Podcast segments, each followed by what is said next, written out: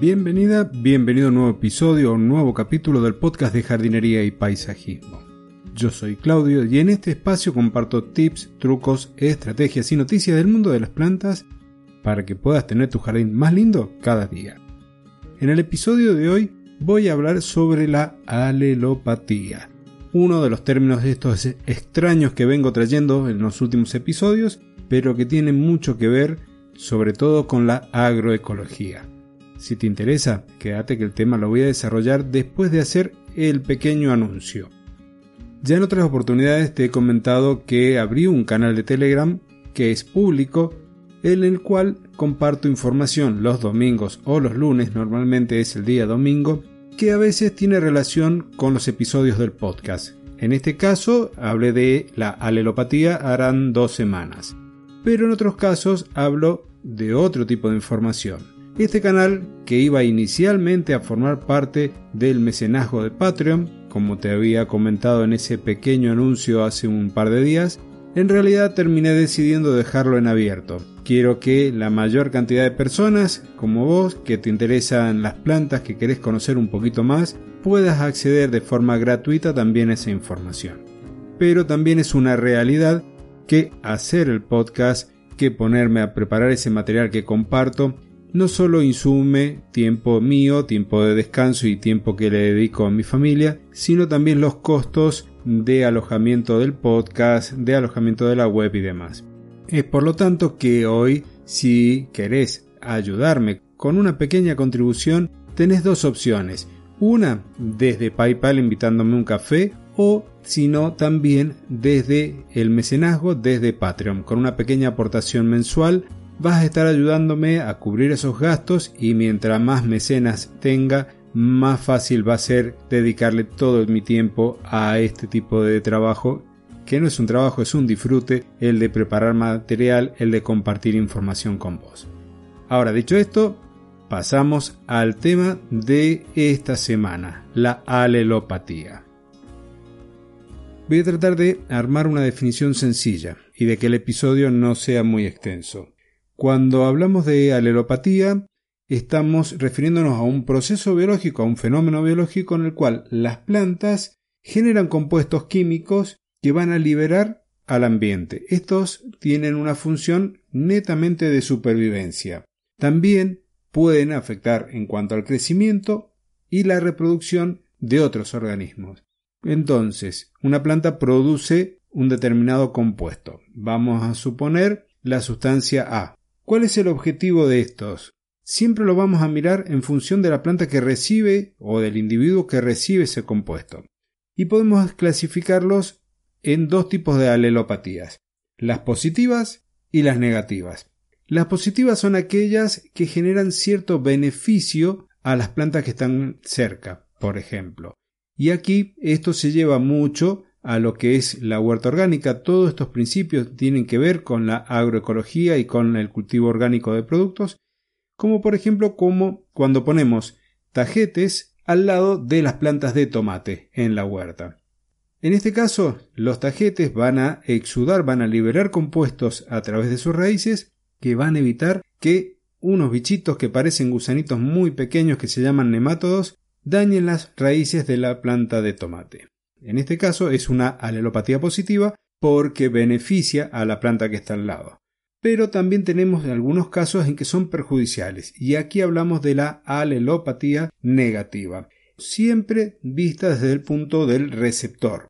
En este caso, compuestos van a hacer que, por ejemplo, las semillas no germinen, las semillas de las plantas que están alrededor entonces no compiten con los recursos naturales, es decir, con el agua, con los nutrientes del suelo.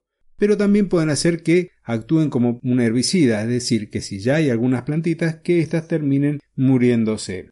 Hay una gran cantidad de compuestos, algunos son, por ejemplo, compuestos aromáticos, volátiles, aceites esenciales, en otros casos terpenos, ácidos grasos, lípidos, alcoholes, taninos, hay un montón de compuestos que las plantas liberan o producen y tienen en mayor cantidad en sus tejidos.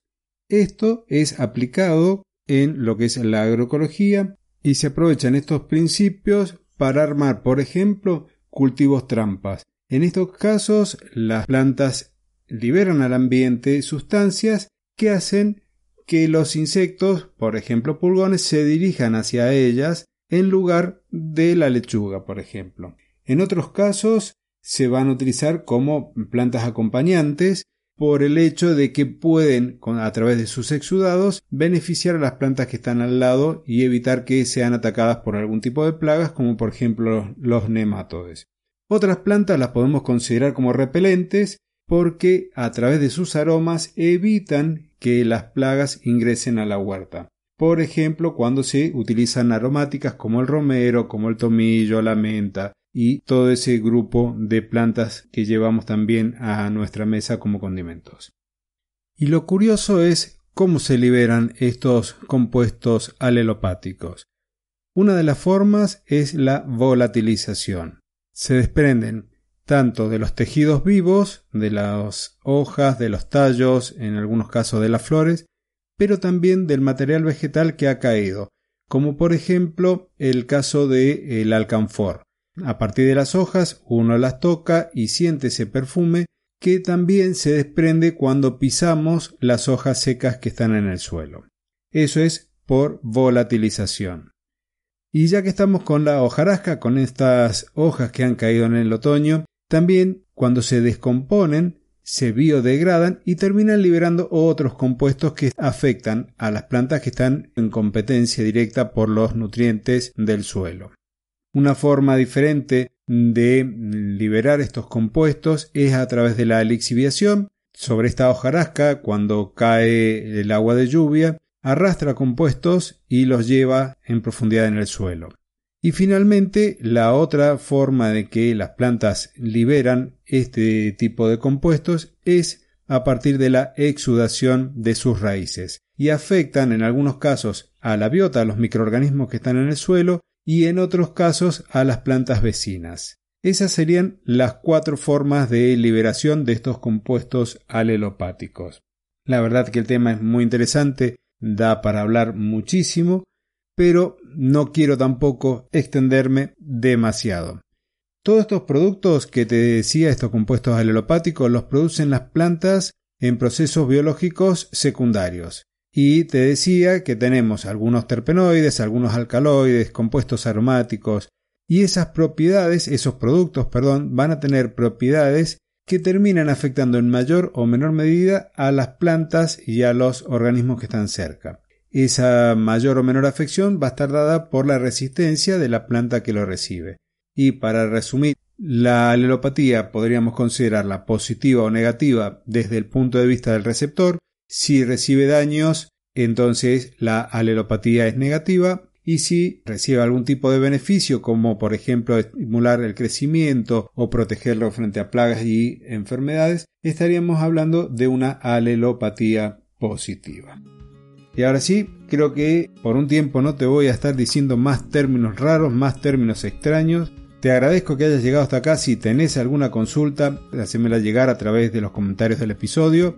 Y también te recuerdo que he dejado algún material y voy a sumar más material dentro del canal de Telegram para que te puedas seguir interiorizando en este y en los otros conceptos que te he hablado.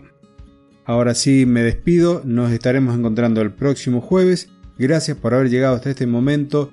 Gracias por tu valoración positiva, por tu comentario, por compartir este episodio que me va a permitir llegar a más amantes de las plantas y de la jardinería.